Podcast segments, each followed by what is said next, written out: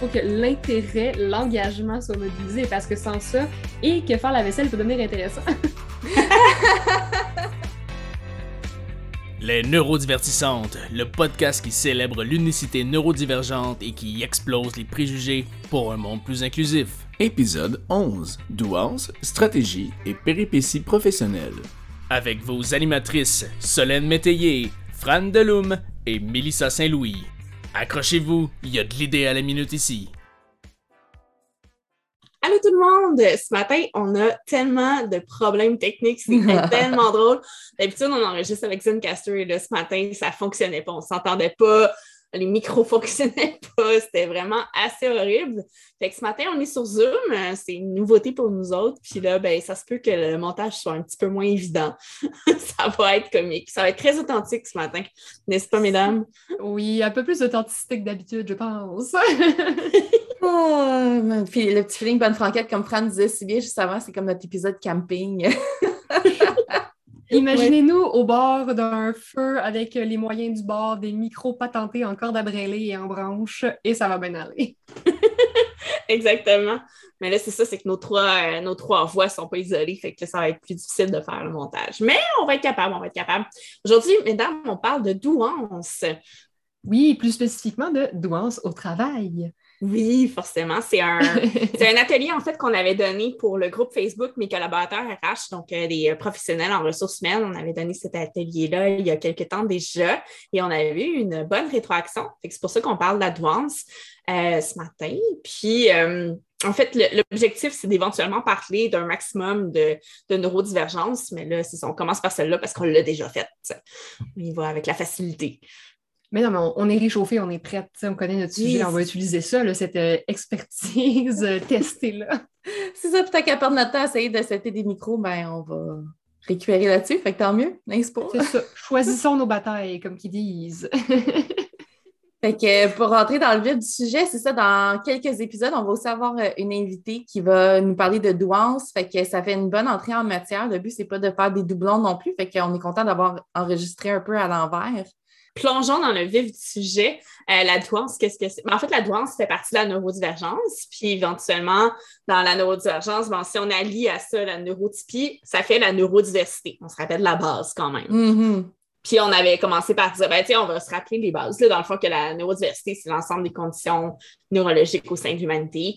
Euh, évidemment, la neurodivergence ou la neuroatypie, on peut dire les deux, c'est l'ensemble des conditions neurologiques qui divergent de la norme ou qui sont euh, spéciales. Puis la neurotypie, ben, c'est les normes en matière de conditions neurologiques. Donc, on parle de neurotypique. Et puis, ben, c'est ça, les exemples de neurodivergence, on en a évidemment beaucoup parlé au fil, au fil des épisodes, mais tu sais, c'est l'autisme, le TDAH, la douance, forcément, les 10, le syndrome de jeu de la tourette, etc. Et toutes les nuances entre tout ça, les amalgames, les combinaisons, les équations et toutes les formules que vous voulez, dans le fond, qui euh, amènent un fonctionnement moindrement différent ou qui euh, divergent un peu de la norme, la fameuse majorité normée qui ne devrait pas être notre, point de référence, mais qui l'est encore pour le moment dans notre société. Puis comme tu l'expliques si bien, Fran, c'est un continuum de, c'est pas une, scission entre tu es typique ou tu es atypique, mais c'est vraiment une, une espèce de dégradé de tout plein de couleurs. Oui, vraiment. Puis euh, ce qu'on trouvait bizarre un peu dans, ben, enfin, ce qu'on a constaté dans nos recherches, c'est qu'il n'y a pas de consensus ni de définition universelle de la nuance. Donc, ça rend les choses un peu compliquées. Ce qu'on sait par contre, c'est que ce n'est pas un diagnostic euh, qu'on identifie la douance, c'est plutôt une confirmation. Et donc, il n'y a pas d'obligation légale de mettre des mesures adaptatives en place parce que ce n'est pas un handicap au sens de la loi. Exact. Puis, tu sais, moi, je me souviens d'avoir lu, c'était Boardland qui disait que c'était un échec académique de ne pas avoir de définition de concept universel comme ça. Puis, je sais pas, Mélissa, est-ce que tu veux nous présenter un peu. Euh, ben, je sais qu'il y, a Renzulli comme grand modèle de la douance, il y a Gagné dont je peux parler, histoire qu'on se donne, nous, un vocabulaire de comment on, on parle de douance, nous, les neurodivertissantes.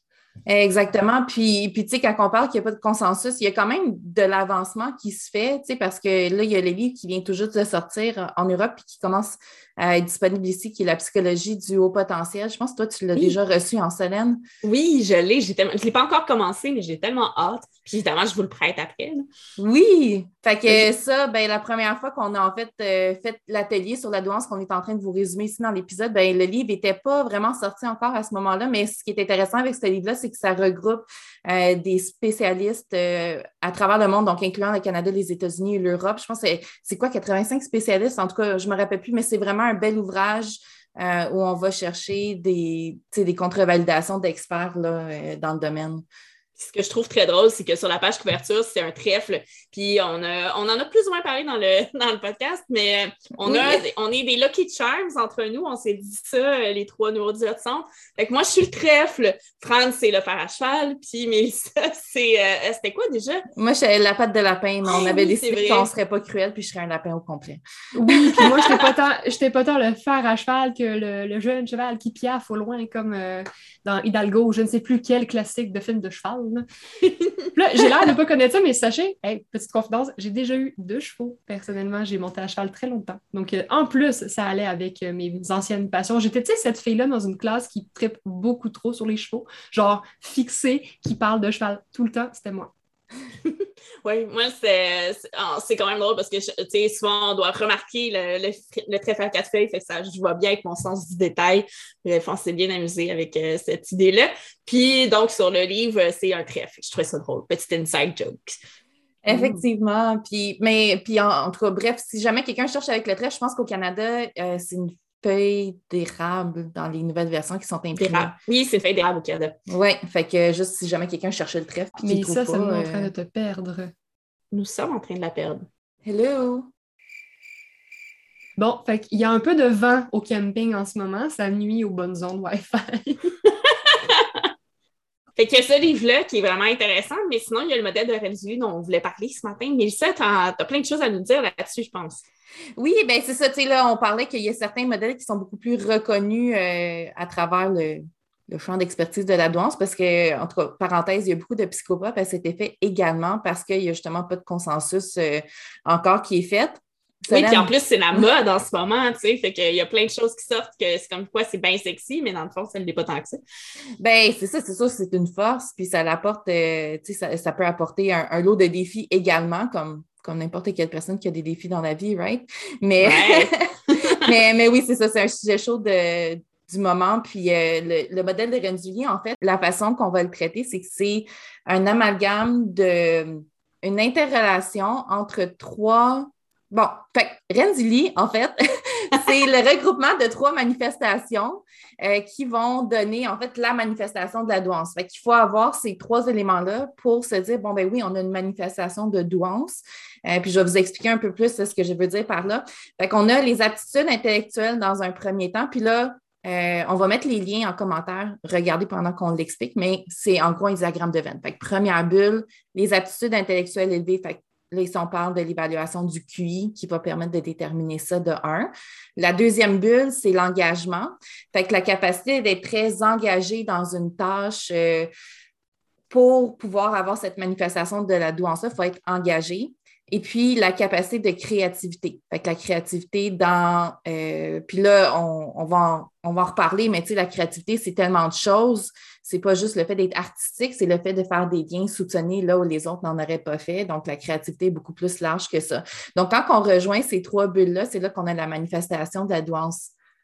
Et puis, il faut, euh, pour ceux qui ne savent pas ce qu'est un diagramme de veine, c'est sûr où est-ce que les bulles se recoupent et se chevauchent, puis qu'il y a des intersections entre chacune.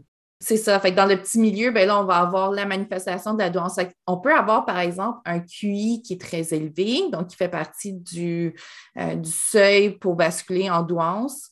Euh, tu peux être très créatif, mais ne pas être engagé de par un disconnect au niveau des valeurs euh, dans ton travail. Donc, si tu n'es pas engagé, mais que tes aptitudes intellectuels sont élevés puis que tu es très créatif, mais tu n'auras pas de manifestation d'advance parce que tu n'es pas engagé, fait que tu n'iras pas au-delà de la norme dans ta manifestation de, ton plus haut potentiel intellectuel. Bref. Exact, ça dépend d'opportunités, en fait, que ton environnement va ou non te fournir qui vont permettre d'aligner les trois sphères du modèle de réduit. Exactement, exactement. Puis, tu sais, si, si, on enlève, mettons, les, tu sais, si on regarde euh, à l'inverse, si tu as les aptitudes intellectuelles élevées, tu es engagé, mais tu ne peux pas faire preuve de créativité, mais à ce moment-là non plus, ça ne se manifestera pas. Fait ça, c'est selon le modèle de Renzulli pour avoir une manifestation de la douance.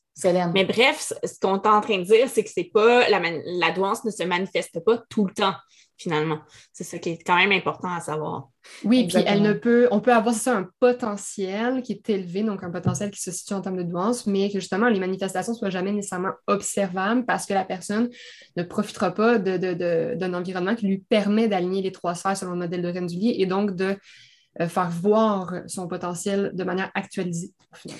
C'est ça. Puis des fois, on peut aussi euh, se, confondre parce que dans le modèle de Renzulli, ce qu'on peut remarquer aussi, c'est que dans le cas, par exemple, de quelqu'un qui est TDAH, tu vas avoir les bulles de la créativité puis de l'engagement. Tu sais, je pense, par exemple, quand tu pars sur euh, un mode hyper focus ou ce que tu es ultra engagé dans ce que tu fais puis tu es extrêmement créatif.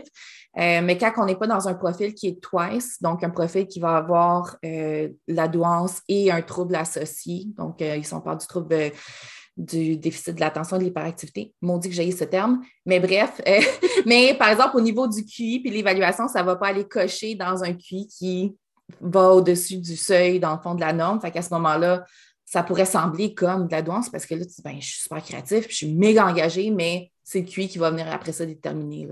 Oui, puis c'est ça qui rend, le, on va dire, la confirmation et les diagnostics si complexes, qu'il y a tellement de, chevauchement, j'allais dire overlapping, et il y a une Solène dans ma tête maintenant qui traduit, c'est merveilleux.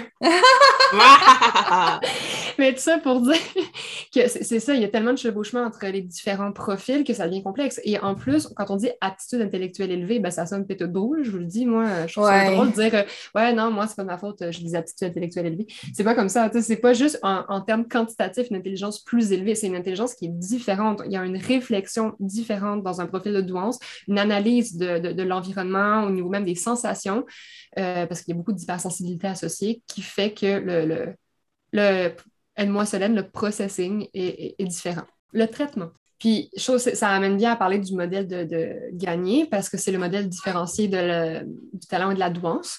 Parce que justement, tu peux avoir un talent. Donc, un talent euh, gagné, là, je vais vulgariser la chose, mais il le définit vraiment comme le, développement et la maîtrise d'une habileté par la pratique, finalement. Donc, un talent va te démarquer, tandis que la douance, ça va vraiment être une habileté naturelle. Donc, tu vas te situer dans la moyenne haute. je pense que gagner les situe dans les 10 de, de, l'extrémité de la courbe, une habileté naturelle que tu vas pouvoir ou non manifester comme à son plein potentiel selon les opportunités que l'environnement va t'apporter. Effectivement, fait, dans, dans le cas, euh, je, vais, faire un rappel, puis je pense que j'en parle dans l'épisode qui s'en vient sur, euh, sur le sujet encore, mais j'avais parlé avec une personne qui euh, cotait là, dans le 99,7e pourcentile. fait que c'est vraiment exceptionnel comme QI, mais cette personne-là, dans le fond, n'a jamais réussi à avoir un, un, environnement favorable pour avoir cette manifestation-là. Fait cette personne-là ne savait pas, pensait en fait qu'elle était en retard sur les autres. Fait cette sensation de décalage-là se traduisait pas en je pense que je suis plus intelligent que les autres, c'est pour ça que je suis décalée. Il était vraiment en mode je, suis différent, je ne fit pas. Euh, puis cette personne-là, ben, pendant longtemps, avait travaillé dans des emplois de. Je pense qu'il avait travaillé dans des entrepôts jusqu'à temps que tout d'un coup, à un moment donné, il se fasse évaluer, puis là, il fasse comme OK, puis là, il s'est viré de bord, puis il veut se partir en intelligence artificielle, puis c'est fou de voir ça. Fait quand on dit que ça pète euh, ça a l'air pété de brou, tu sais. Des fois, souvent, on ne sait même pas non plus. Solène?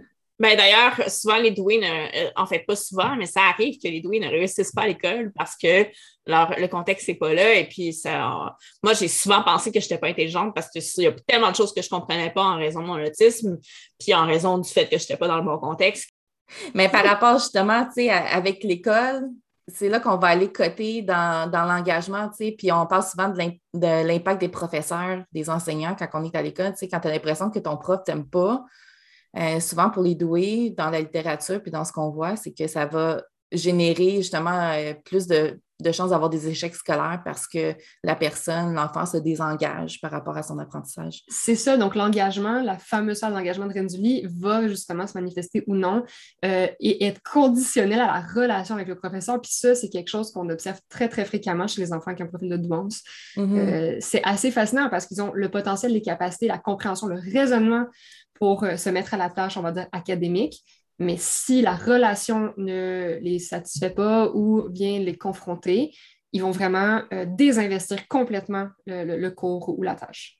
Puis après ça, je fais un petit peu de chemin, mais dans la vie, c'est quoi le prochain équivalent d'un enseignant dans sa carrière? C'est son gestionnaire. ou ses collègues. ou ses collègues aussi.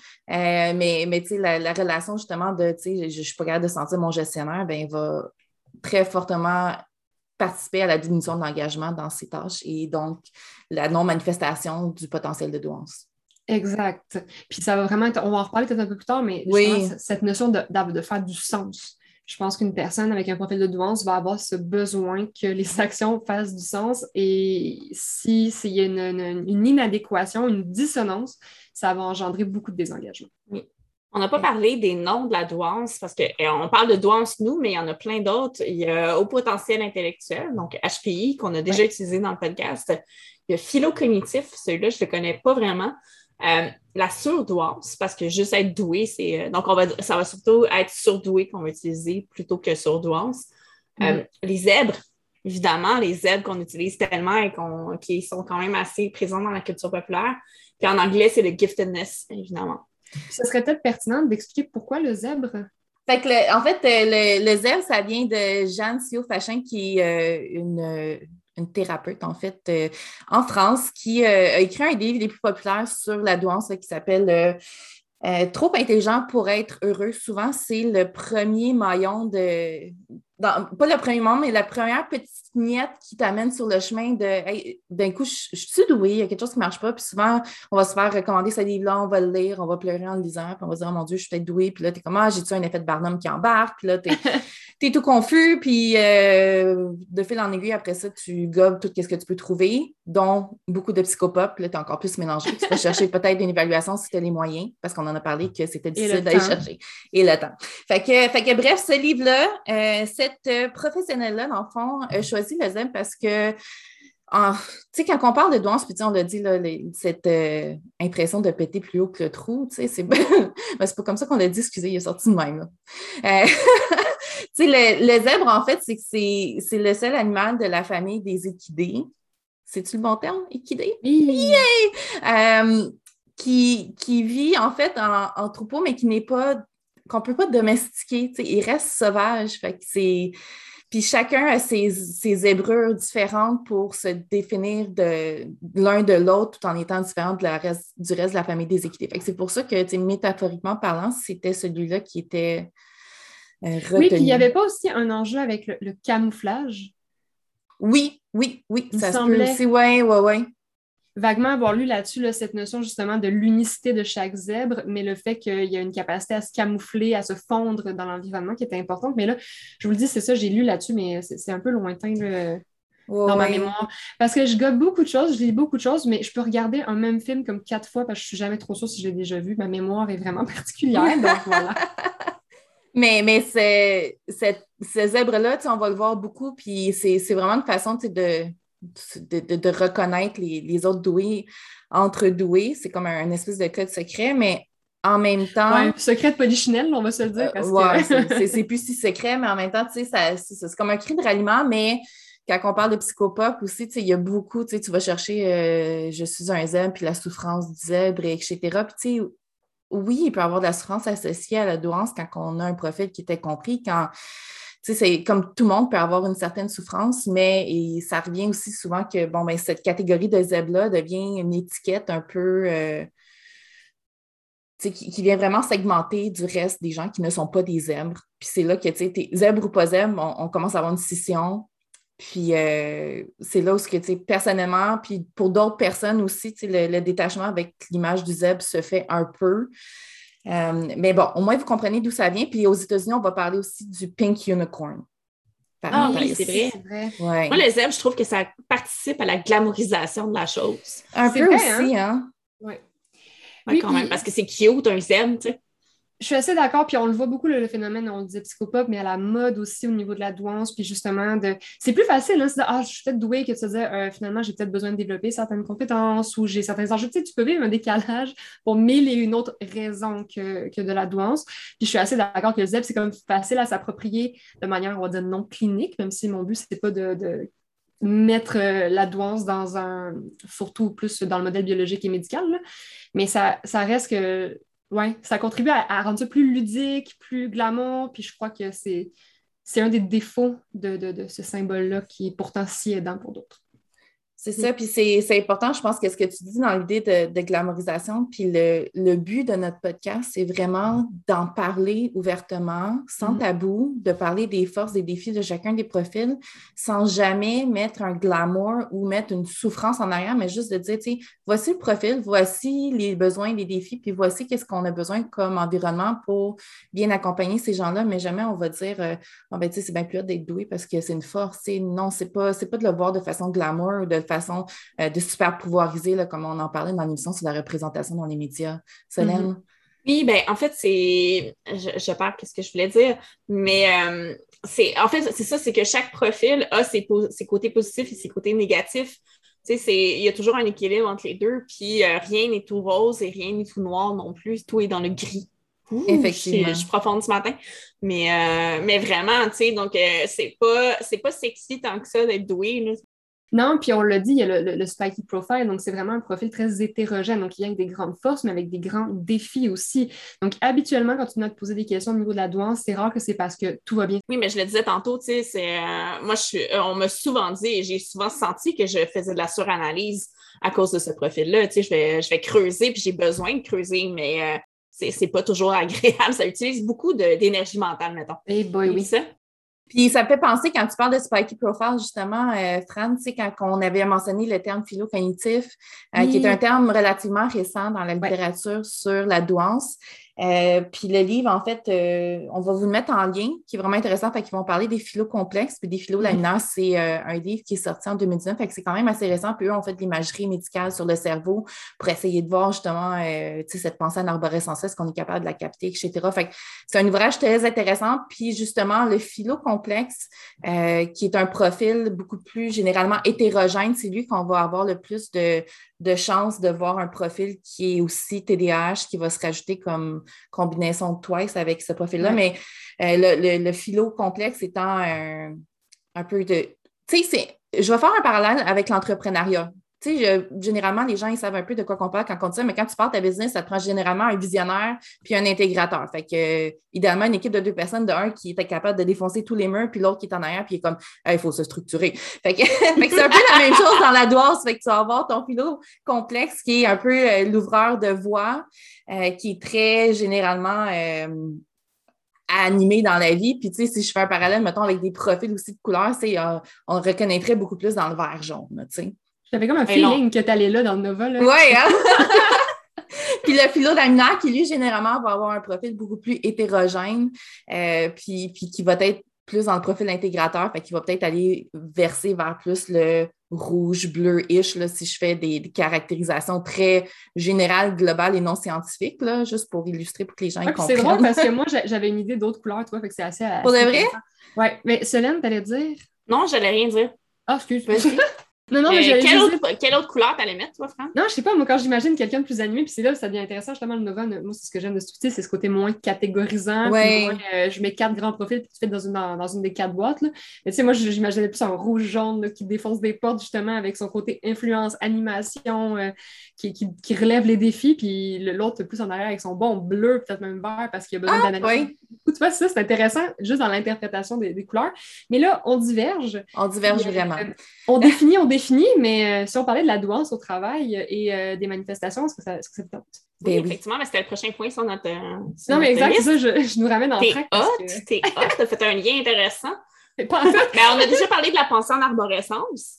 Oui. Qui n'est pas euh, scientifiquement non plus prouvé, mais qui fait partie quand même des éléments qui peuvent tendre à faire penser qu'on peut avoir une douance parce qu'on pense en arborescence, mais qui est aussi caractéristique de, des TDAH aussi, là, de partir euh, comme une balle, de, une balle de rubber dans la tête. Là.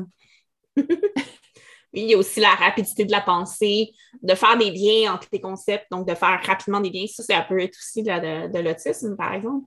Euh, la concentration élevée, ça, ça peut être euh, tricky quand même. C'est surtout que c'est assez. Euh, ah oui, je ne m'appelle pas Mélissa, pardon. Non, mais vas-y, ça peut être Fran. Je suis, je suis assez ouverte. Vas-y, Fran. non, non, j'allais dire, c'est, c'est très conditionnel. La concentration élevée, oui et non. Il faut que l'intérêt, l'engagement soit mobilisé parce que sans ça, et que faire la vaisselle peut devenir intéressant. c'est ça, c'est, ça reste que c'est modulable et ça dépend du contexte, effectivement. Oui. On a aussi une euh, forte curiosité intellectuelle. on est, ben, c'est, un peu lié, en fait. Euh, donc, on va aller creuser toujours un peu plus. Puis, puis tu sais, si je peux me permettre un peu une anecdote personnelle, je m'ouvre. J'ai l'impression que je ne pas aussi souvent que vous autres, mais, euh, mais bon, à un certain moment de ma vie où j'étais beaucoup plus épuisée, euh, je me suis rendu compte que ce que j'avais besoin, ce n'était pas nécessairement d'avoir des pauses pour rien faire, mais j'avais besoin des pauses pour nourrir mon cerveau. Tu sais, j'avais besoin d'arrêter puis de prendre le temps de lire quelque chose, d'apprendre quelque chose. Puis quand j'étais tout le temps en mode euh, hamster dans sa roue, puis que je ne prenais pas ce temps-là, ça m'épuisait plus rapidement que de, que de m'arrêter pour lire qui techniquement devrait être énergivore pour le cerveau. C'est fou, hein? Moi aussi, c'est vraiment, euh, quand je me mets à analyser, c'est là où je me sens le plus dans ma zone. Euh, ouais, ça ne, ça ne me nécessite pas une énergie. Quand je suis en analyse, je me sens bien. Puis c'est ce qui fait que j'aime animer des réunions, par exemple, parce que constamment, je suis en train de, prendre tous les éléments autour de moi, de regarder les gens, d'analyser, de traiter les informations au niveau de leur non-verbal, leur verbal. Puis ça, ça, ça me fait vivre. C'est pas compliqué. Oui, mais c'est pareil pour moi. Je n'ai pas tant d'énergie ces temps-ci, puis je me lance dans ma boîte aussi, fait que je travaille beaucoup, mais euh, j'ai besoin d'étudier. Donc, j'ai continué à. Je suis retournée à l'université parce que sinon, ça me manquait trop. Mm-hmm. Puis ça me donne de l'énergie plutôt que de m'en tirer. Exact. Moi aussi, les gens sont comme, ben voyons, tu vas encore aux études, c'est bien trop. Je suis comme, ben non, au contraire, moi, ça me, fait du bien. J'ai l'impression de tricher puis de me reposer. Puis je suis comme, au contraire, je trouve mille et une fuites pour pas euh, devenir une vraie adulte je pense que ça va avec le concept, tu sais, quand on parle justement d'accompagnement, puis de, personnaliser la façon qu'on accompagne les gens, tu sais, dans le cas comme ça, ça va avec le profil de force de la personne. Fait que si dans son profil de force, il y a cette curiosité, puis ce besoin intellectuel-là, la force fait que ça va générer et ou ne pas dépenser d'énergie pour la personne, alors que quelque chose qui est plus un défi pour elle va demander de l'énergie. Fait que de se dire justement, ah, écoute, tu as l'air épuisé, euh, tu devrais comme rien faire, ben, peut-être que pour la personne, ne rien faire va lui coûter plus d'énergie que justement d'apprendre ou de lire quelque chose. Oui, mais d'ailleurs, toi, quand tu es en vacances, tu n'arrêtes jamais. ouais. Je parlais, là, je m'excuse à mon petit frère, mais je parlais avec mon petit frère hier qui a un profil similaire au mien, puis il me disait c'est fatigant aller lentement. Parce qu'en mm. ce moment, il doit s'ajuster beaucoup, beaucoup euh, au rythme d'un groupe euh, à l'université. Puis il trouve ça franchement difficile. Puis je lui ai dit, moi, honnêtement, il arrive, je trouve plus difficile quand on me dit marche plus lentement. Je suis comme, ça me prend une concentration folle. Puis euh, c'est drôle, là, c'est tellement random. Puis je sais qu'avec mon partenaire, c'est à peu près le seul dispute qu'on a, c'est quand il me tire par en arrière, il est comme là, arrête de courir, tu sais même pas ce que tu veux. Je suis comme, oui, mais c'est ça. en plus, c'est tellement grande avec des grandes jambes. exact. Puis appliquer ça à toutes les autres. Ça, se transpose, c'est marcher, là, mais c'est vraiment applicable à, toutes euh, mes fonctions cognitives. Bref, euh, moi, j'allais enchaîner avec euh, le fait de comment en entreprise ça peut se, régler ou enfin s'incarner ces affaires-là. Puis, euh, ben, on l'a dit tantôt, il faut nourrir l'intellect. C'est vraiment la base. Donc, ça peut être d'offrir des opportunités de développement, d'enrichir les tâches, euh, puis, tu sais, proposer des projets spéciaux, être flexible dans les modes d'apprentissage. Bref, c'est vraiment, euh, il faut nourrir cet intellect-là parce que sinon, comme euh, Fran nous disait, c'est fatigant de ne pas aller, de pas le faire. Dans, dans, les manifestations possibles, il y a une forte intuition. Puis l'intuition, on ne l'entend pas au sens ésotérique. On l'entend au sens où l'intuition, c'est un combiné de notre inconscient qui se rappelle de certaines expériences, qui compute, euh, il y a vraiment pas, qui traite, qui, fait des équations, qui, fait des projections de basées sur mes expériences, mes souvenirs, mes perceptions, puis mes. mes, mes, mes, mes, je cherche un mot, mais bref, de, de, de mais aide-moi. Oui, ben en fait, c'est qu'on va analyser tellement vite que souvent, on ne va même pas s'en rendre compte. Fait que souvent, ça va être, on va traiter toutes ces informations-là plus rapidement que la moyenne. On ne va même pas s'en rendre compte nous-mêmes. Puis, ça va créer une intuition. Mais l'intuition est basée sur des faits et sur des données. C'est juste que ça va tellement vite dans notre tête qu'on euh, n'est pas capable de suivre. une chance, c'est juste le résultat.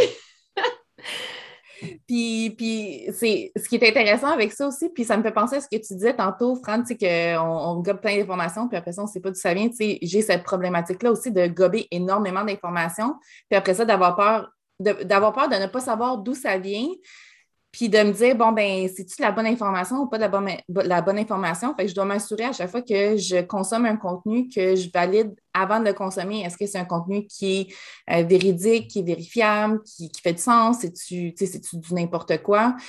Pour après ça, savoir que si je ressors quelque chose ou que si j'ai une intuition, ben j'ai fait mon travail en amont de, de précurater ce qui rentre dans ma tête. Mais, mais cette intuition-là, je pense que quand tu n'as pas la confirmation de douance, puis, puis même si tu n'es pas doué de, de, de, l'appellation douance, on s'entend, euh, cette intuition-là existe pour tout le monde. Mais comme ce n'est pas quelque chose qui est tangible ou qui semble être ésotérique, bien souvent, on n'y fait pas confiance.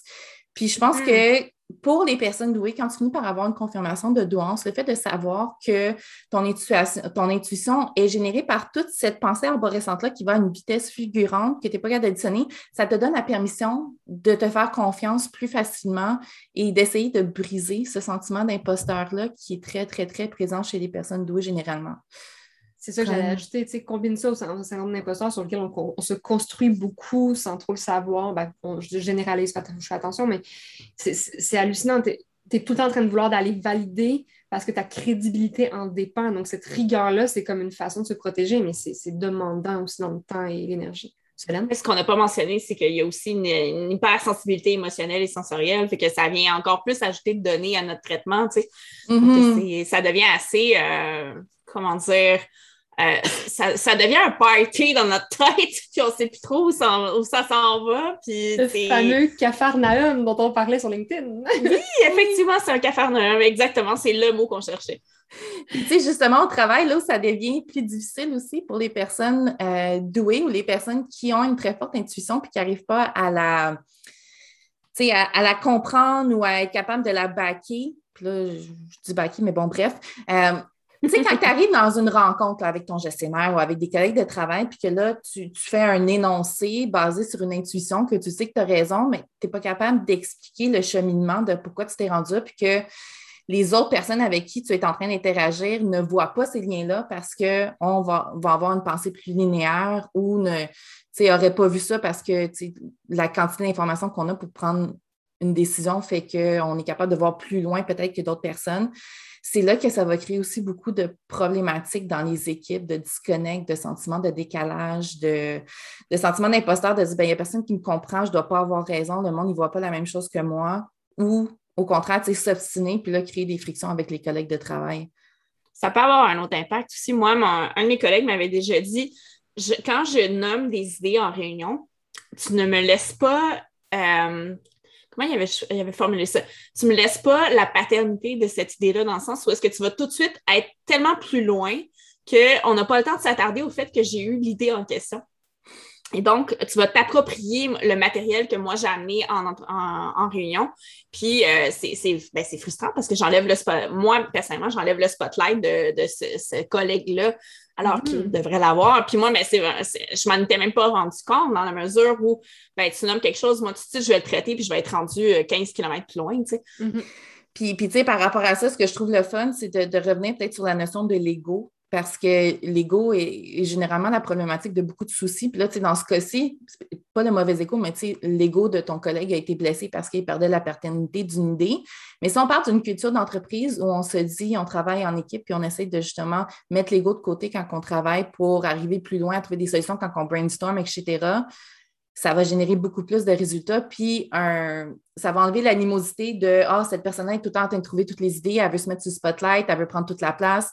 Puis que là, tu te mets à masquer comme personne douée pour justement fitter dans mm-hmm. ton corps, tu te dumb down, tu te crées un, faux self pour euh, te, rendre au même niveau que les autres. En fait, dans ta tête, tu penses que tu vas te rendre au même niveau que les autres. C'est carrément ça qu'il me demandait. Il me demandait de, attendre avant d'intervenir pour qu'on puisse discuter de son idée, puis qu'après ça, on aille plus loin. Tu sais, dans le fond, il voulait que, je me mette sur pause un peu. Mais en même temps, je ne sais pas si c'était si négatif que ça, dans la mesure où c'est vrai que les autres vont moins vite que moi. Fait que souvent, moi, j'arrivais avec des nouvelles idées à partir de son idée à lui, puis les gens ne savaient pas quel chemin j'avais pris pour, pour, arriver là. Fait que de leur laisser du temps, c'est un moyen aussi de les amener tranquillement vers moi où est-ce que j'étais rendue. Donc, ça avait du positif aussi quand même. Pour, comparer avec euh, une amie on appelle ça la digestion cognitive. Disons que les doués ont un métabolisme rapide. Ah, ah ben j'aime ça, j'aime ça. Mais, mais tu sais, quand dans ta culture, après ça, tu te donnes ce droit-là, mettons, tu sais, puis ça revient à la co-responsabilité de se dire, bon, ben, tu sais, une personne douée, oui, va peut-être euh, réduire son métabolisme de consommation d'informations pour rejoindre les autres, mais les autres euh, vont aussi être conscients que, tu sais, c'est pas pour brimer leur ego, quoi que ce soit. Puis c'est là qu'en tant qu'entreprise, en tant qu'équipe, tu vas aller plus loin dans l'innovation, dans la créativité, dans la collaboration, dans l'esprit d'équipe, etc. Puis un brainstorm comme ça où tu es capable de donner la permission de juste tout le monde rebondir sur les idées de tout le monde, puis de sauter un peu comme d'un nuage à l'autre tout le temps, comme ça, tu vas aller beaucoup plus haut que si quelqu'un se met à masquer puis que tout le monde a peur de plier sur l'ego de l'autre personne. Mm-hmm. Parce qu'il ne faut pas oublier que euh, pour que moi, je sois rendue 15 km plus loin, il fallait que j'ai l'idée de départ. Ben oui. C'est vraiment un travail d'équipe. Je suis vraiment partie de son idée et que je n'aurais peut-être pas eu sans lui. Donc, euh, c'est vraiment c'est un travail d'équipe, mais c'est difficile de comprendre ça des fois. Donc, il faut vraiment être conscient de, tous ces euh, aspects-là quand même. Donc, euh, si, on récapitule, euh, bon, on pas récapituler, mais dans le sens où en termes de stratégie inclusive, on a vraiment parlé de nourrir l'intellect, mais Solène, il y a aussi d'autres manifestations qui entraînent d'autres propositions de stratégie. Il y a le perfectionnisme, quand même, qui est très, très, très présent parce qu'on veut toujours aller plus loin. Notre cerveau est toujours rendu plus loin. Donc, euh, on est très perfectionniste, trop perfectionniste même à, la limite. Il y a les dysynchronies, un beau terme bien compliqué pour parler de que le fait on a une idée erronée de ce qu'est la douance, finalement. C'est hétérogène et puis euh, c'est pas homogène du tout, du tout. Donc, euh, ce qu'on disait tantôt avec le profil des grandes forces, des grands défis par moment. Exactement. On a aussi un fort sens de la justice. Donc, euh, c'est, ça va être très difficile. D'ailleurs, il y a quelqu'un qui, m'en parlait cette semaine. elle va aller chercher son diagnostic de douance parce que euh, est tellement heurtée dans ses valeurs au travail que ça devient un problème. Euh, puis c'est comme nécessaire pour elle d'avoir son, diagnostic parce que là, pas son diagnostic, pardon, mais sa confirmation. Parce que euh, elle a un sentiment de justice qui est tellement heurté que là, ça ne fonctionne plus, puis elle devient, elle devient dysfonctionnelle finalement. Tu voulais ajouter quelque chose, Mélissa? Oui, mais ce, sentiment de justice-là aussi, si on revient au modèle de Renzulli, c'est là où ça va venir casser la, bulle de l'engagement. Aussitôt que tu as un sentiment d'injustice, tu peux basculer d'une seconde à l'autre du surengagement au désengagement total. Oui, effectivement. Puis euh, tu voulais ajouter quelque chose, quand excuse. non, je voulais savoir ma, stratégie actuelle, ce qui se passe dans ma tête. Je me rappelle à l'école, les enfants que je travaillais au scolaire, on, on, les faisait promener dans le corridor avec un doigt sur la bouche, là, puis je trouvais ça un peu un peu too much, mais je réalise à quel point c'est une stratégie que j'ai pour m'empêcher d'être impulsive. si je vous couper, je me mets un doigt sur la bouche en me disant comme ça, c'est un rappel que faut que j'attende mon tour. on a la vidéo, puis là, on lève la main, mais Fran ne le fait pas. Fait que c'est un des signes qu'on a de qu'elle veut parler. Pour vrai, je trouve que ça va bien. Excuse-moi, Mélissa, je trouve qu'on est bonne jusqu'à date, mais ça me prend une énergie mais hallucinante pour euh, l'enregistrement de camping. Fait que face à tout ça, il y avait aussi, bon, si on continue nos manifestations, il y a une forte quête de sens. On l'a un peu abordé tantôt, là, si les actions font pas de sens, il y a une dissonance. Bon, ça va un peu avec le, le fort sens de la justice aussi, mais il faut que il y a une compréhension derrière ce qui se fait. Moi, faire les choses parce que ça s'est toujours fait de même. On ne sait pas, mais c'est comme ça que ça descend si tu veux me voir, euh, flip de table en français, Solène, je veux bien, mais renverser la table a beaucoup moins d'impact, OK? Je te l'accorde, je te l'accorde. Voilà. Donc, le fameux besoin impératif de compréhension sur des manifestations très fortes. Solène. Oui, bien ça, ça peut, le besoin impératif de compréhension, ça peut s'incarner dans euh, poser mille questions à son patron parce qu'on comprend pas sa patronne, parce qu'on comprend pas la décision, puis là, ça marche vraiment pas. Puis moi, je suis incapable d'appliquer une décision si je ne la comprends pas. Fait que je vais te poser 50 millions de questions, je vais te confronter, je vais, je vais me faire l'avocat du diable, mais c'est que j'ai pas le choix, c'est nécessaire dans ma tête. Et là, ben, quand on ne sait pas, quand on ne sait pas que c'était une manifestation d'adouance, on peut me qualifier d'insubordonné. Euh, ça, ça, pose problème. Les patrons n'aiment pas ça, l'insubordination, n'est-ce pas? le, le, code avec mon patron, justement, quand il me dit, Fran, diminue tes attentes, je suis comme, OK, j'en aurais pas de réponse. Ben oui, parce qu'il faut savoir qu'en entreprise, on a, on a, quand on est employé, quand on est subalterne, ben on ne sait pas forcément toutes les considérations que le patron a à prendre en compte. On n'a pas toutes les informations. Puis c'est legit, c'est normal. Politiquement, c'est nécessaire même. C'est normal. On a nos rôles, on gère différents euh, enjeux, mandats, etc. Puis plus on va monter dans, dans, les strates euh, gestionnaires, plus on va avoir des enjeux, on va dire macro, et on ne peut pas tout transférer, tout considérer. Honnêtement, si je commençais à savoir tout ce que ma haute direction sait et à gérer, c'est pas possible. Ils ont des décisions à prendre qui ne peuvent pas euh, descendre en tout temps. Mm-hmm. Non, effectivement, mais c'est dur à accepter. Ça nous amène donc à cette stratégie qui est de maintenir l'engagement. Euh, Mélissa, veux-tu nous en parler un petit peu? Oui, bien maintenir l'engagement. Puis euh, je pense que là, c'est important de dire aussi, comme on dit souvent, que c'est un peu comme des canaris dans la mine. Fait que les trucs qu'on vous donne, c'est pas à, appliquer seulement aux personnes qui sont douées ou semblent être douées. C'est bon pour pas mal tout le monde. Euh, mm-hmm. Fait que, tu sais, premier point, élaborer un plan de carrière sur mesure pour la personne avec un plan de développement qu'on fait évoluer dans le temps en fonction des besoins et des défis de la personne. Fait que si la personne elle a une soif incroyable d'apprendre, ben, mettons ça dans son plan de carrière puis dans son plan de développement. Mhm. Ben oui, moi je trouve que le plan de carrière permet d'avoir un phare au loin, de se dire, OK, je sais pas tant évident, il y a des moments où c'est un peu brumeux, mais je sais que je continue à me diriger euh, vers cette lumière. C'est une motivation. Si je dois regarder mes pieds à chaque jour et me concentrer vraiment sur euh, ma poutine quotidienne, la motivation, je peux te dire que elle diminue. Effectivement, effectivement. Puis, tu sais, c'est bon pour tout le monde dans le sens où, euh, tu sais, de ne pas savoir où ce que tu t'en vas avec ta carrière, c'est que tu perds un peu ce sens-là de l'évolution pour toi ou de l'évolution de ce que tu vas pouvoir apporter à ton organisation à long terme aussi. Tu sais, des fois, ça permet de prendre ton mal en patience quand c'est un peu plate et redondant.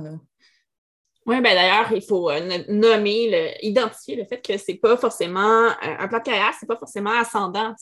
Tout le monde ne veut pas, euh, ne veut pas devenir gestionnaire, mais il y a moyen de se développer latéralement aussi, ou d'avoir des projets, ou d'avoir de, la formation. Il y a, a d'autres moyens de se développer. Il faut prendre ça en compte c'est ce que j'allais euh, ajouter. Merci Solène de le faire, c'est tellement important. Puis d'ailleurs, euh, sachez que c'est un sujet qu'on va aborder euh, dans un autre épisode aussi. Même au-delà du plan de carrière, de connaître la vision pour ton mandat, pour tes objectifs, de savoir où on veut que tu ailles. Tu peux rester dans un même poste et être très stimulé à partir du moment où tu comprends ce que tu as à accomplir et comment tu peux être mobilisé, stimulé là-dedans en termes de stratégie, en fait, de priorité stratégique et organisationnelle. Il ne faut pas sous-estimer l'impact du leadership et des progressions mm-hmm. dans l'organisation. ça a vraiment un impact majeur. C'est ça. Puis, puis ça, en tout cas, moi, c'est un sujet qui, me passionne énormément, cette question de leadership-là. Puis quand, quand tu quand tu participes sur différents forums de, personnes douées, confirmées ou non, ou que tu parles avec des personnes qui, vivent ça, il, il, va y avoir beaucoup. Euh, puis on refait le, le, parallèle justement, tantôt quand on parlait des professeurs, mais le fait justement de tu as des meilleures capacités qu'une personne qui a été promue, puis que cette personne-là devient ton patron, mais que tu as, peut-être moins d'estime pour elle parce que tu sais que peut-être que c'est mm-hmm. juste parce que est plus, euh, la personne a plus d'assurance, crie plus fort, etc. Euh, c'est très démobilisant pour la personne aussi. Fait c'est sûr qu'il y a plusieurs euh, contextes autour de la promotion d'une personne, mais c'est quand même important de savoir que c'est des facteurs qui vont grandement influencer l'engagement d'une personne s'il y a un sentiment d'injustice dans les processus de promotion dans une organisation. Oui, parce qu'il faut savoir qu'on ne va pas forcément se mettre de l'avant. On a parlé de, contexte où ça peut se manifester, mais si on n'a pas le droit d'avoir ou si on n'a pas l'opportunité d'avoir ce contexte-là, ben, ça ne marchera pas. Puis c'est donc il faut quand même aller au-delà de, euh, de ceux qui vont parler plus fort ou qui vont être plus visibles. Il faut aller euh, euh, vérifier les, les, aspirations et les capacités de chacun, en fait. Mm-hmm. Puis une méthode pour ça très concrète, c'est vraiment de démocratiser la prise de décision, c'est d'aller chercher aussi une participation, d'impliquer, oui, bon, la personne avec un profil en douance, mais n'importe qui, je veux dire, on va beaucoup plus se sentir mobilisé dans notre organisation à partir du moment où on sait que ce qu'on dit est pris en compte et qu'on n'est pas non plus ignoré à partir du moment où on parle un peu moins fort que d'autres personnes. Oui, c'est un travail d'équipe. Finalement, chacun a ses forces, chacun a son point de vue. Puis si on n'a pas ça, ben, on se prive de, connaissances et d'opportunités qu'on a au sein de l'organisation. Mm-hmm. Puis, puis tu sais, justement, par rapport à, euh, ce point-là, tu le prochain point qu'on a sur notre liste euh, de, façon de maintenir l'engagement, ben, on a l'évaluation par résultat. Euh, puis ça, ça, ça, engendre beaucoup de questionnements, puis beaucoup de, OK, oui, on évalue selon les résultats, mais les résultats par rapport à quoi? Est-ce que j'ai le contexte efficient pour générer des résultats à la hauteur de, mm-hmm. des capacités de la personne. Euh, mais reste que l'évaluation par résultat peut permettre justement d'aller chercher un plus grand engagement de la personne, sachant qu'elle va être évaluée vraiment sur ce qu'elle a accompli euh, versus sur ce que c'est juste sur l'impression que la personne est bonne ou pas dans son travail. C'est qu'on va vraiment s'assurer que la personne elle a un feedback qui, qui est constructif et et poser sur des, vraies actions. Oui, comment ça s'incarne dans, ma pratique à moi? C'est euh, je vais mieux travailler quand je suis à forfait parce que je vais mhm. pouvoir aller à fond dans mon trip. puis travailler vraiment le plus. Tu sais, je ne vais pas avoir toujours en tête que si je suis à horaire, à tout horaire, ben là, je vais charger plus à mon client. Fait que ça va me permettre d'aller vraiment plus profondément dans mes, dans mes délires, puis euh, c'est gagnant pour tout le monde finalement. Donc, c'est un peu le même la même chose qui peut s'appliquer en entreprise finalement. Exact. Moi, dans mon, quotidien, ça, j'ai un patron qui me donne énormément de latitude et qui me fait confiance dans les moyens que je mets en place par rapport au, mandat qu'il va me donner. Et euh, oui, mon bureau a l'air d'une catastrophe chaotique, mais il sait que quelque part là-dedans se, se, design, une structure et euh, des moyens qui vont aboutir à un résultat. Puis en bout de ligne, je ne juge pas ma désorganisation pour m'y rendre, je juge juste en bout de ligne qu'est-ce que ça a donné. Oui, faut, euh, tu l'as nommé, il faut qu'on on donne les moyens à la personne de faire la façon qu'elle veut. On a un objectif à atteindre, mais après, la façon de s'y rendre, ben, c'est, elle est compétente pour le faire, puis elle est compétente pour le décider. Il ne faut pas être mm-hmm. là à la micromanager tout le temps, puis c'est, c'est quand même un principe de base. C'est ça. Ben, c'est un peu comme une espèce de trilogie. Tu sais, l'évaluation par résultat, favoriser l'autonomie professionnelle puis donner des, des rétroactions positives et concrètes. les trois vont ensemble dans le sens où tu vas évaluer mm-hmm. les résultats parce que la personne a fait le travail de la meilleure façon qu'elle croit pouvoir le faire parce qu'elle a l'autonomie. Puis tu donnes la rétroaction en fonction du résultat et non sur, comme mettons l'exemple de France, sur le fait que son bureau est désorganisé puis que ça dérange. Dans le fond, on s'en fout. Exact. Puis la rétroaction, bon, oui, on parle de celles qui sont positives, mais il y a aussi celles qui sont constructives. Et qui, Effectivement. Personnellement, dis-moi quand quelque chose ne va pas parce que je ne lirai pas entre les lignes, je te le dis tout de suite. Donc, si tu ne me le dis pas, je ne vais juste pas le comprendre. Et genre, en fait, ou sinon, je vais m'auto-flageller par défaut et je vais juste pas être certaine de si j'ai atteint euh, l'objectif ou non. Si, moi, en plus, chaque fois que je dépasse les attentes, ça devient mon nouveau standard, donc il faut tout le temps que j'aille plus haut. Bref, la rétroaction, elle est nécessaire pour que je sache si j'ai bien atteint et pour que je sache si je ne l'ai pas fait de manière à ne pas juste me dire que je suis bonne à mettre dehors. Puis, puis tu sais, quand on parle d'évaluation, justement, puis de, de, plan de carrière sur mesure, puis d'évaluation par résultat, tu sais, y a-t-il quelque chose de pire que de se faire dire que tout est beau, puis vu que ça prenait un feedback constructif sur quelque chose, euh, tu sais, un espèce de point amélioré, mais tout à fait... Euh, trivial là, qui sert à absolument rien, puis que c'est juste pour mettre de quoi sur la page. Là. Y a-t-il quelque chose de pire que ça? Là? j'essaie de trouver un exemple, puis ça me vient pas, là, mais. Euh, ah oui, quand on essaie de trouver la petite débite qui ne fonctionne pas, mais que dans le fond, c'est tellement n'importe quoi, ça n'a pas d'importance, mm-hmm. c'est d'impact. Fait qu'il faut que ce soit significatif, finalement. C'est ça. Exact. Puis j'ai envie de dire, là, j'ajoute un élément qui est non prévu dans notre fil directeur, là, mais l'inclusion, il va vraiment avoir une nécessité d'introspection puis de, reconnaissance de ses valeurs. Tu sais, mm-hmm. Quelqu'un qui a la valeur de, on va dire, de l'efficience va peut-être rentrer en conflit avec moi au sens où il va se dire pourquoi tu fais 157 allers-retours entre ton bureau puis un autre endroit? Moi, je vais faire 18 millions de pas dans ma journée parce que je vais oublier plein d'affaires, mais si je commence à mettre de l'énergie, à me concentrer, à rentabiliser mes déplacements pour avoir le tout qui est fait, c'est sûr que je suis, finalement, je ne vais pas être aussi productive dans mon mandat, mais si tu me laisses aller une personne efficiente, tu fais comme, mon Dieu, tu perds du temps à marcher. Mais non, c'est ma façon. Puis moi, en marchant, je réfléchis vraiment beaucoup. Donc, euh, je ne suis pas sûre exactement, je m'en allais avec ça, mais je suis en train de dire que de regarder ses valeurs, de se dire pourquoi j'ai l'impression que cette personne-là ne performe pas à mes yeux, à moi, c'est vraiment plus inclusif parce qu'on est en train de se dire attends une minute, c'est pas qu'elle ne performe pas, c'est juste qu'elle ne le fait pas comme moi je le ferais. Et à partir du moment où on prend conscience de cette, on peut dire, une rigidité cognitive qui peut prendre place, je pense qu'on est déjà en posture plus inclusive. Tu sais, France, qui t'explique justement le fait de comprendre qu'une autre personne peut être différente dans sa façon d'être efficace, même si ça n'a pas l'air efficient pour nous, puis d'être capable de reconnaître ça et de donner cette latitude-là, ça va avec la, la sécurité psychologique de se dire, tu sais, on peut être chacun identitairement différent ou dans notre façon d'agir différemment, mais qu'on s'accepte comme tel tant que les résultats sont là. Mais c'est, dans le fond, tout ça mène à la création d'une culture inclusive. Euh, ouais, donc euh, ça, c'était notre quatrième point. Les trois premiers, c'était porter attention à la surcharge sensorielle et cognitive. Donc, mhm. vraiment de, de valider l'environnement physique de la personne, mais euh, on a dit cognitive. Donc, c'est aussi l'environnement euh, intellectuel de la personne, finalement. Donc, de, de, veiller à ça parce que ça, ça entraîne vraiment une fatigue importante.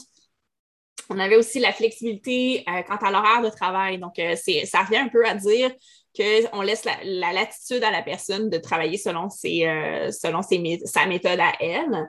Euh, mais aussi offrir de la facilité quant au lieu de travail, donc à distance, le bureau fermé ou non, euh, quant à la lumière, le bruit, etc. Donc, de vraiment laisser la personne travailler dans l'environnement qui lui convient le mieux. Oui, je vais juste dire, effectivement, il y a des gens pour qui le lundi ou vendredi 8 à 5, c'est vraiment un must, puis c'est super correct. C'est une, routine qui peut faire beaucoup de sens aussi avec d'autres sphères de notre vie. Personnellement, c'est ma petite mort. Moi, plus tu me dis que je peux rentrer à des heures variées, c'est pas que je vais rentrer à l'heure que je veux. Je me lève tout le temps super tôt.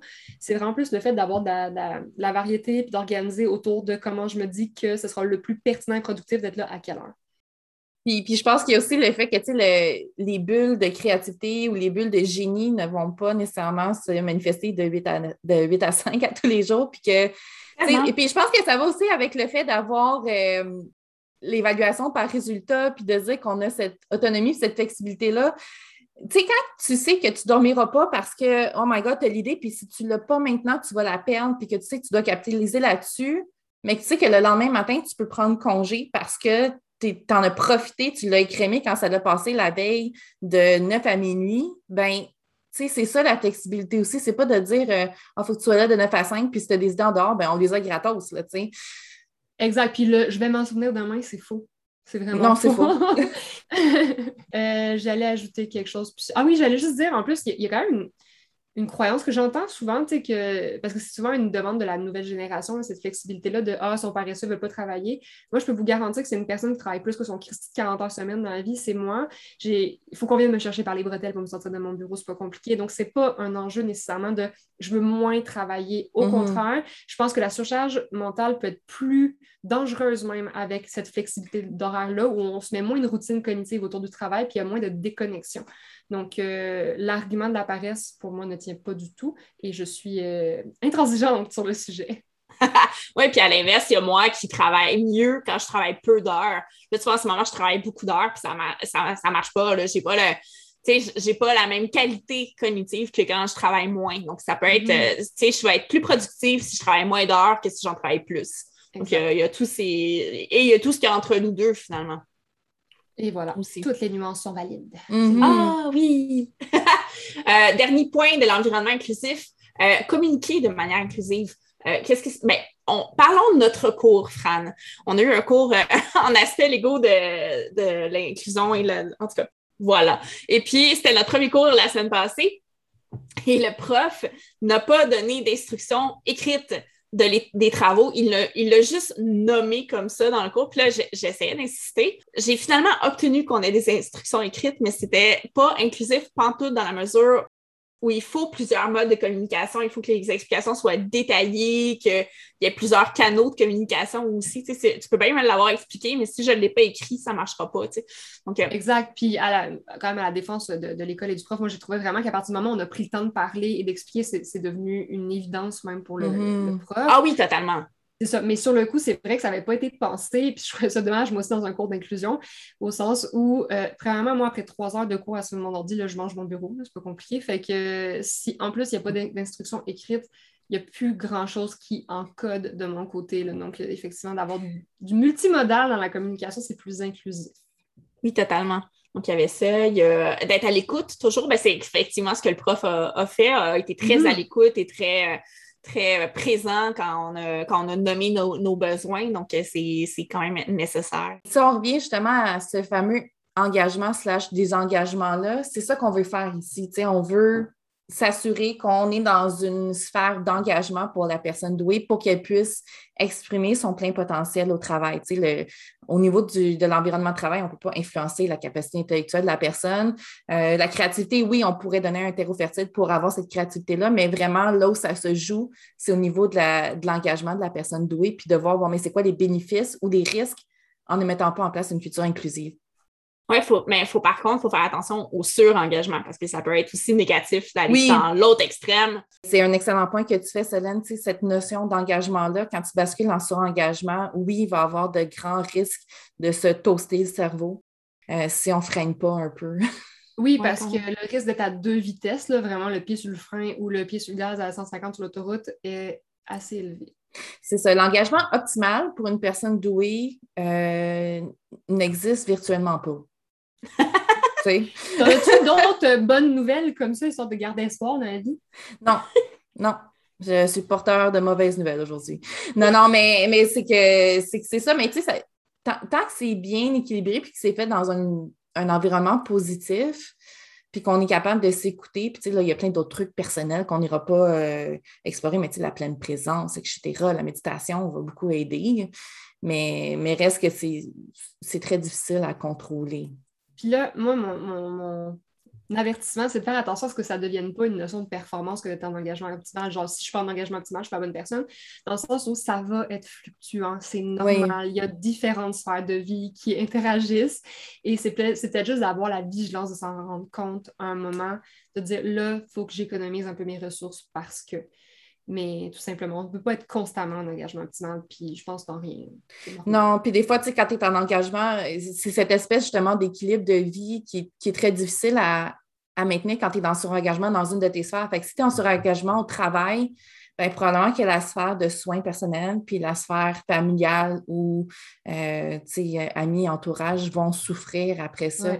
Fait que l'engagement optimal d'être capable d'avoir un, niveau d'énergie équivalent dans les trois sphères est très difficile à maintenir. Puis c'est difficile après ça de, de basculer d'un à l'autre. Fait que si je sens que oh, j'ai je me suis pas assez occupée de ma famille parce que j'étais trop engagée au travail, mais là, je vais tout mettre dans ma famille. Puis là, après ça, comme au travail, je vais avoir de la misère à suivre. Oui, c'est un travail qui est constant finalement. C'est pas, pas Ah, j'ai atteint l'équilibre, I'm all done. C'est vraiment OK, ben, je l'atteins, j'essaie de le maintenir à cette heure, puis ça va pas être facile.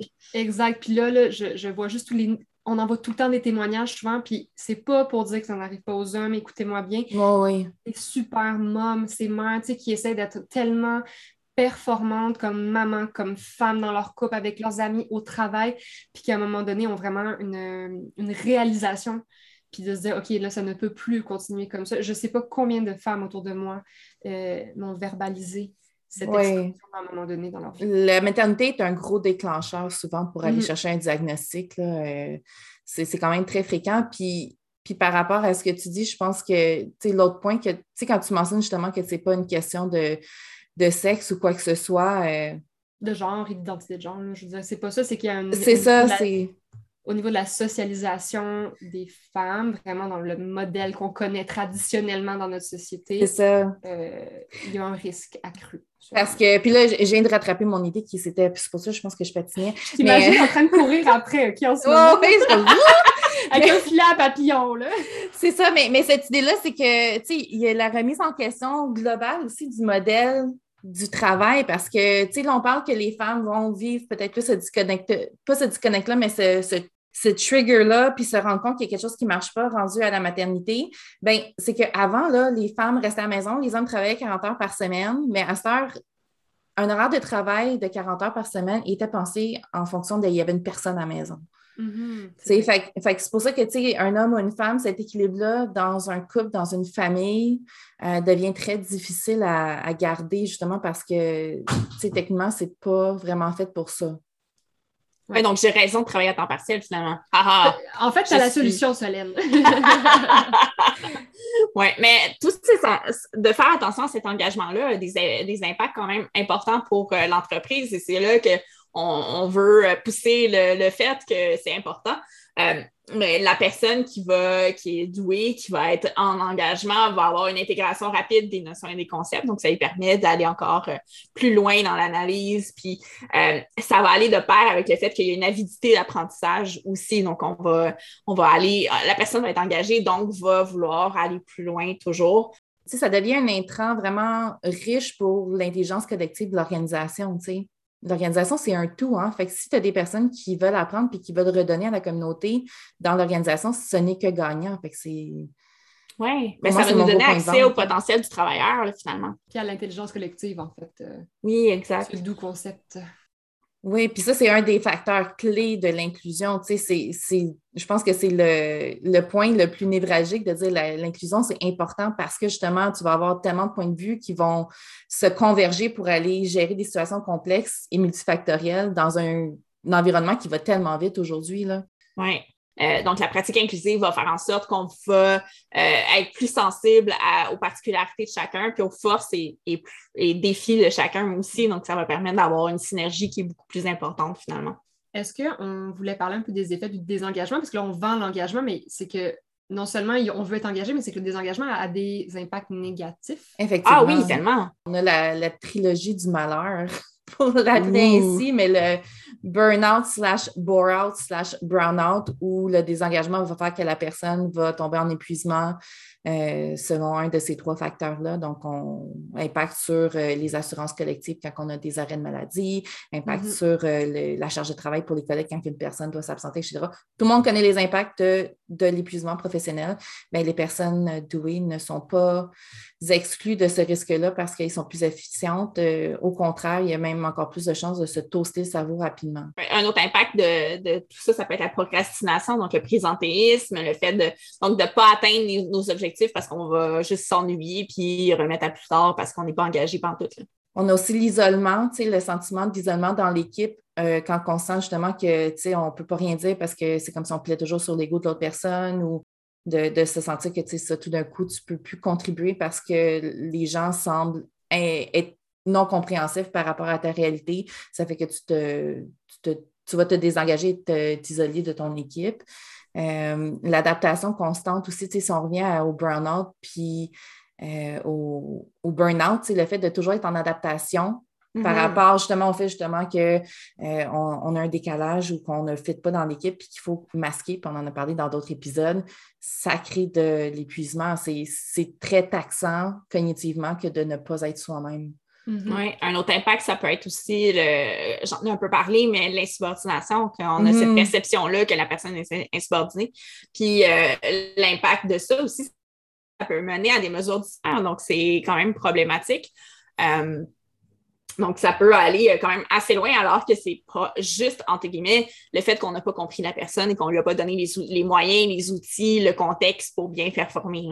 Exact. Fait que le désengagement n'entraîne pas un statut neutre. Au contraire, moi, je trouve qu'on dépense autant, avoir plus d'énergie pour en plus obtenir des résultats négatifs, autant pour l'organisation que, que, pour la personne, que pour l'équipe, que pour le gestionnaire. Il y a comme personne qui est gagnant de cette formule-là.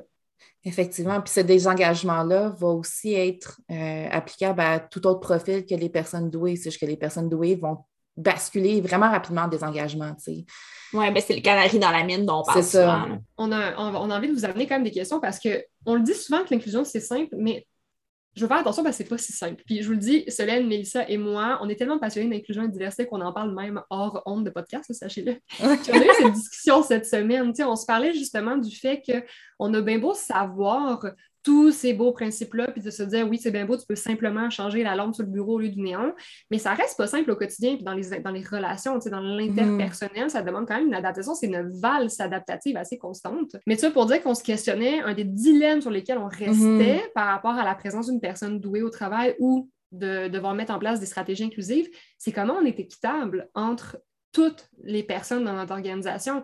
Parce que comment, par exemple, on va rémunérer quelqu'un qui travaille moins d'heures, exemple très, très de base, pour un résultat de même qualité, voire plus, versus quelqu'un qui a besoin de plus d'heures. Si on rémunère mm-hmm. à l'heure, on, on vient vite avec des, dilemmes comme ça. C'est ça, tu sais, puis c'est comme par exemple le cas de travailler en forfait, tu sais, Solène, euh, tu préfères travailler en forfait pour cette raison-là? Même chose pour moi, parce que si je travaille à l'heure, ben, à ce moment-là, moi, je perds de l'argent pour la même valeur. Fait que la rémunération, la valeur est très difficile à quantifier en organisation. Puis de se dire, euh, tu sais, là, tu ne peux pas nécessairement avoir des employés puis les payer euh, en forfait, parce que là, avec les lois, c'est complexe. Puis mais moi, je me dis, si mon entreprise grossit puis que j'ai embauché des gens, pour l'instant, je n'ai même pas cette idée-là ou cette envie-là d'engager parce que j'ai ce dilemme-là de mais, mais je ne veux pas les payer à l'heure parce que s'ils créent une valeur, ça devrait être payé à la valeur. Mais comment tu gères ça? C'est complexe. Non, effectivement, puis c'est variable en plus, une valeur-là. Ben oui. Mhm. Oui, puis il y a cette notion de vouloir se comparer aussi. Mhm. C'est souvent ce qui va être notre référent aussi pour dire est-ce que c'est équitable, c'est est-ce qu'on a tous la même chose, alors que pourtant c'est plus un concept d'égalité que d'équité.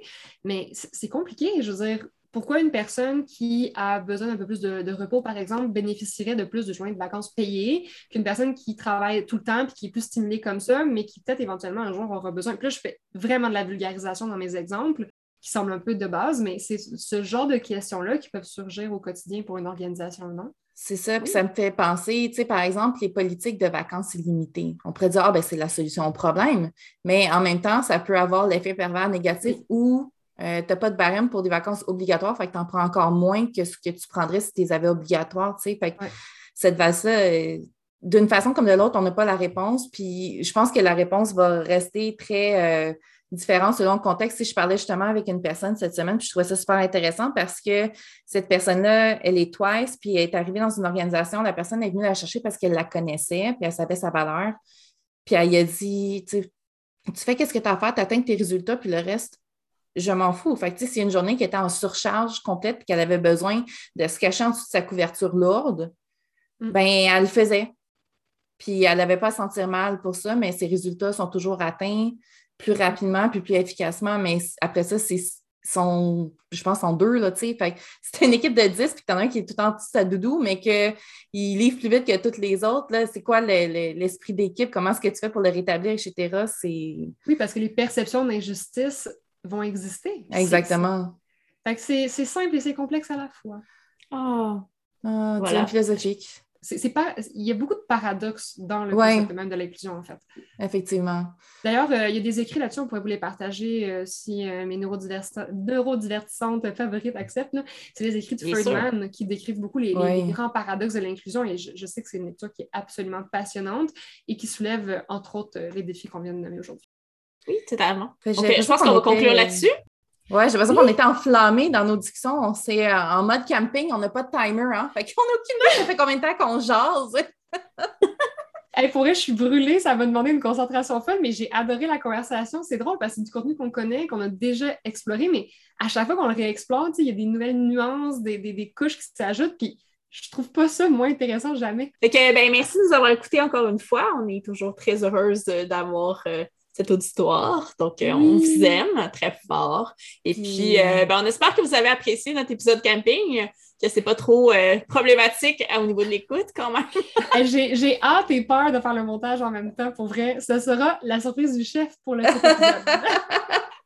Ah, j'ai hâte de voir ça. Puis, puis encore une fois, là, si jamais la question qu'on a laissée un peu sur le réchaud en finissant avec ce paradoxe-là, si vous avez vécu des histoires de succès en organisation ou vous êtes vous-même une personne douée, puis l'adaptation s'est bien fait en fonction des différents facteurs qu'on a mentionnés, euh, n'hésitez pas à nous écrire. Ça nous donne du jus pour des contenus, ça nous donne du jus aussi pour, euh, pour repartager des fois avec d'autres personnes qui pourraient avoir des questions pour nourrir notre réflexion. Puis je sais que ce n'est pas toujours des sujets qu'on voudrait nécessairement mettre en commentaire public devant tout le monde, mais sachez que par exemple sur Facebook, vous pouvez toujours nous écrire en privé, euh, puis on peut garder ces commentaires-là tout à fait anonymes ou nous écrire par courriel également sur les neurodivertissantes à commercialgmail.com. Donc n'hésitez pas. On aime les discussions. on aime jaser. Fait que sur ce, bonne semaine et euh, on se reparle bientôt. À bientôt! Bye bye!